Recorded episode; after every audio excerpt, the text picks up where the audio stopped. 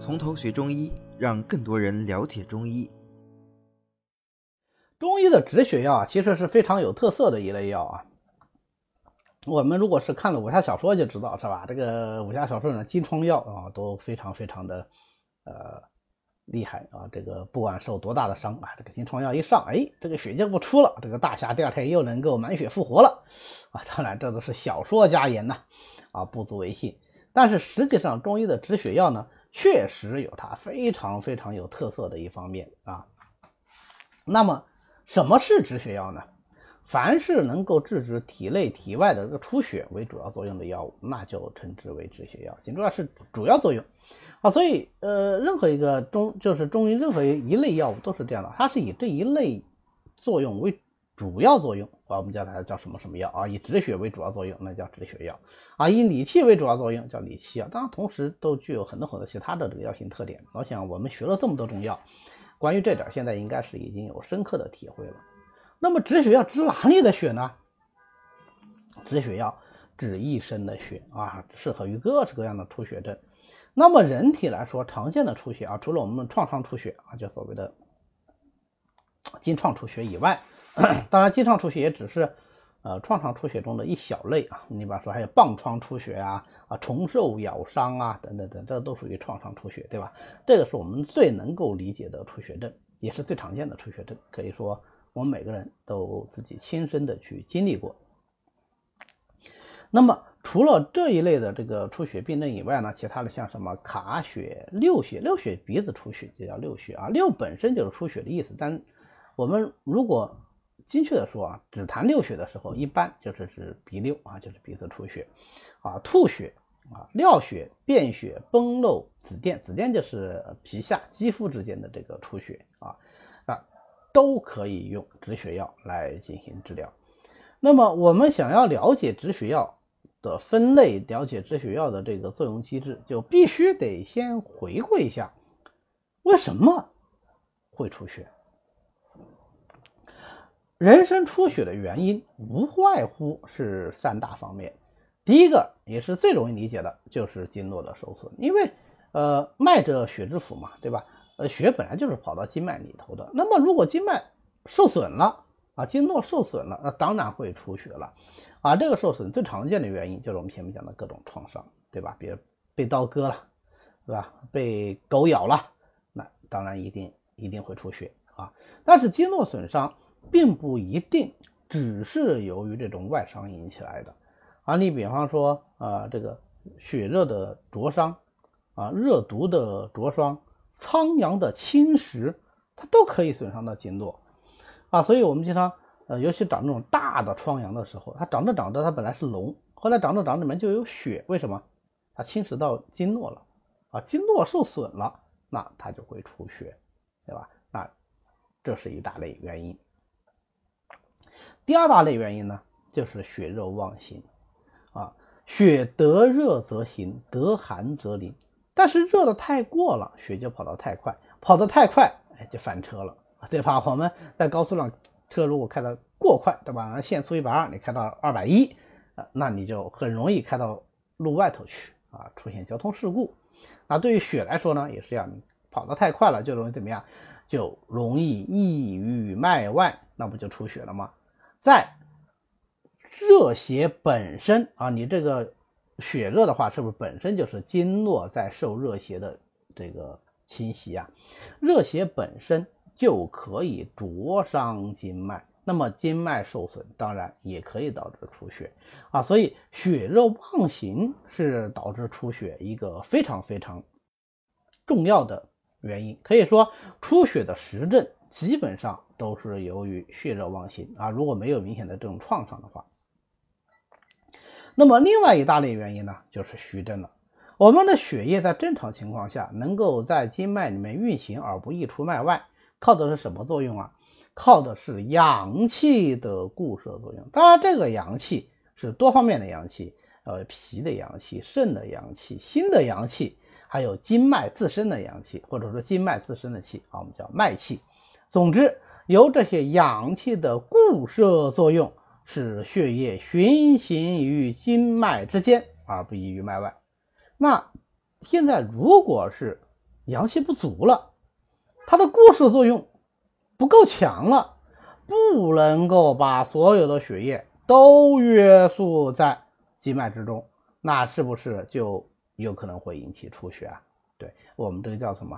这叫做虚而不摄，或者我们常见的说法是气虚不摄啊，因为主要是这个气的固摄功能啊，也可以叫阳虚不摄啊。那么总称就是阳气不能摄了啊，以气虚不摄为主。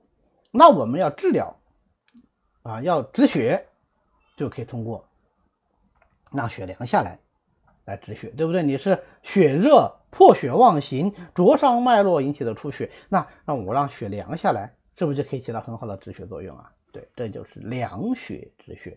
或者你是气虚不能摄纳了，对吧？啊，血失于固摄而溢于脉外，那我用收敛的方法把你收回来，收敛止血，啊，是不是就有很好的效果啊？好，这就是凉血止血药。和收敛止血药，那当然我们阳虚血溢脉外就温经止血，对吧？那还有一种特殊情况是什么呢？就是淤血和出血之间的关系啊。那有淤血了，它就必然阻滞脉络，脉络不通，是不是这个血液就更容易溢于脉外啊？所以淤血可以导致出血。那另外一方面呢，出血了以后。血离于经，即是瘀啊，就是血离开了经络，不在经络里待着了，那就是淤血。出血当然是不在经络里待着了，所以出血本身也是引起淤血的原因啊。淤血和出血是互为因果的。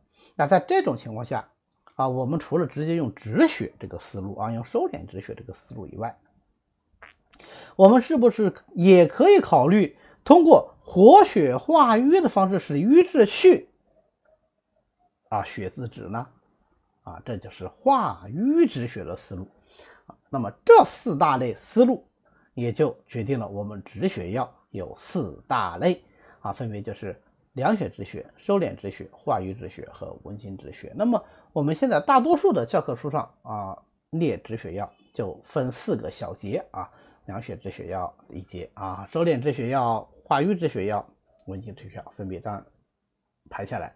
那我们后面讲的时候呢，啊，讲到每个药，我会具体的指出啊，这是凉血止血药，还是收敛止血药，还是化瘀止血药，还是温经止血药。但是我就不再另列小节了啊，这样这样子就显得很繁琐。那么出血药，我们常见的配伍规律是什么呢？呃，其实还是要回到我们最初出血的原因上，是不是？出血的原因无非三大类：经络损伤，然后血热，然后虚而不摄，对不对？好，对于血热的、血热妄行的，那我们除了止血外，就要配什么？哎，想让这个血凉下来，对吧？那就要配清热凉血药啊，什么什么呃丹皮啦、呃赤芍啊、生地啦，都可以酌情使用啊。但是我我刚才讲的这些清热凉血药，有一些同时还有活血作用哦。你像呃。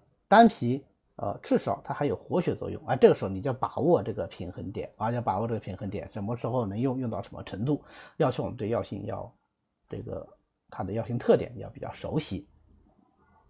那么热除了实热以外，还有什么？还有虚热。如果是阴虚阳亢的虚热呢？那我们可能还要配上滋阴潜阳药来进行治疗。淤血阻滞的配行气活血药啊，这个我们前面已经讲过了吧？淤血和出血是互为因果的，这个思想非常非常重要啊，非常非常重要。为什么呢？呃，因为我们在止血的时候，往往容易由一个极端走到另外一个极端，结果反而治不好。啊，我们止血，哎，结果血暂时止住了，但是我产生了淤血啊，止血太过，收缩太过，那淤血不去，它又会产生新一轮的出血啊，结果越止血越出，越止血越出。啊，这个时候怎么办？这时候我们配上行气活血药啊，或者是使用祛瘀止血药啊，化瘀止血药啊，让我们止血不留瘀，对吧？那我们后面讲活血药时候，还再加一句叫活血不伤血啊，连在一起就是活血不伤血，止血不留瘀啊，这是我们治疗血症的一个基本原则。那对于虚寒性的出血啊，除了我们用这种嗯收涩止血药，用这种温经止血药以外，还怎么样？还要治疗他这个虚寒的病本啊，他的根本病机是不是？还是虚寒，还是阳气的不足啊，不能固摄嘛，对不对？那我们就要根据具体的情况，阳虚的就温阳，气虚的就益气，脾虚的就健脾。为什么我单独把脾拿出来呢？啊，这就得问大家一个问题了啊，我们前面讲这个气啊能够固摄，对吧？气能够固摄血液，那么是什么气固摄血液？或者主要是哪个气起到这个固摄血液的作用啊？脾，对不对？脾主统血，脾能固摄血液啊，所以这里要健脾啊，是这么来的。那么从气血关系上讲，气为血之帅，血为气之母。如果是大量的出血的话，那么就会出现一种情况，叫做气随血脱啊。本身出的是血，但是因为血有载气的作用啊，血为气之母嘛，对吧？血有载气的作用，所以随着大量的血液的丢失，气也跟着流失了啊。结果出现什么？出现啊元气大脱的极为重症。这个时候要怎么样呢？这个是要赶紧大补元气，嗯，我赶紧补血啊！啊，有形之阴血难以速生啊，血是有形，那很难短时间的就把它补起来。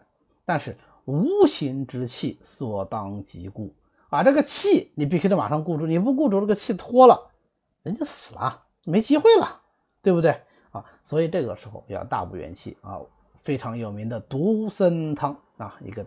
大老人参啊，煮出来别人赶紧喝啊，就是来大补元。当然，大补元气并不只是独参汤这一种方法啊，我们也有很多很多变法。但是最有名的、用的最多的、最有效的，毫无疑问就是独参汤啊。当然，现在的话，我们除了用独参汤以外啊，在这个基础上，我们还可以，比方说输血啊，或者输这种血液成分啊，这都是一个应急的方法。但是我们一定要记得。当血液大量丢失时，有气随血脱的这样一个风险。那么使用止血药有什么禁忌呢？第一个禁忌就是止血就有流瘀的风险，尤其是凉血止血药和收敛止血药啊，这两类药它的这个流瘀之弊更为明显。收敛止血药那本身它就就是收涩的，那当然容易导致瘀滞啊，导这个我们。非常容易理解，凉血止血药为什么也会导致瘀滞呢？对，血得寒则凝，对吧？那你凉血凉过了，这血冷下来了，它不就跑不动了吗？跑不动，那不就变成淤血了吗？啊，所以用凉血止血药和收敛止血药的时候，我们一定要注意啊，不要流瘀，要恰到好处啊。这就是我们前面讲的，止血不流瘀，活血不伤血。啊，这是我们在血分里面的一个具体应用，对什么的应用啊？就是对扶正、扶正不流邪、攻邪不伤正的具体应用啊。所以这其实都是一些基本治则的呃阐发啊。所以现在我们回过头去啊，再去看我们中医基础论理论里面学的很多治则，可能理解上来说就可以更深刻一些。好，那么以上呢就是关于止血药的这么一个。总论啊，好的，今天呢我们就讲到这里。为了方便大家和其他喜欢中医的朋友一起来学习和讨论中医知识，我们呢建了一个微信群，欢迎大家扫描下方的二维码，添加我们的管理员的微信，然后发送“从头学中医”，他就会拉大家入群的。那么我们下次再见。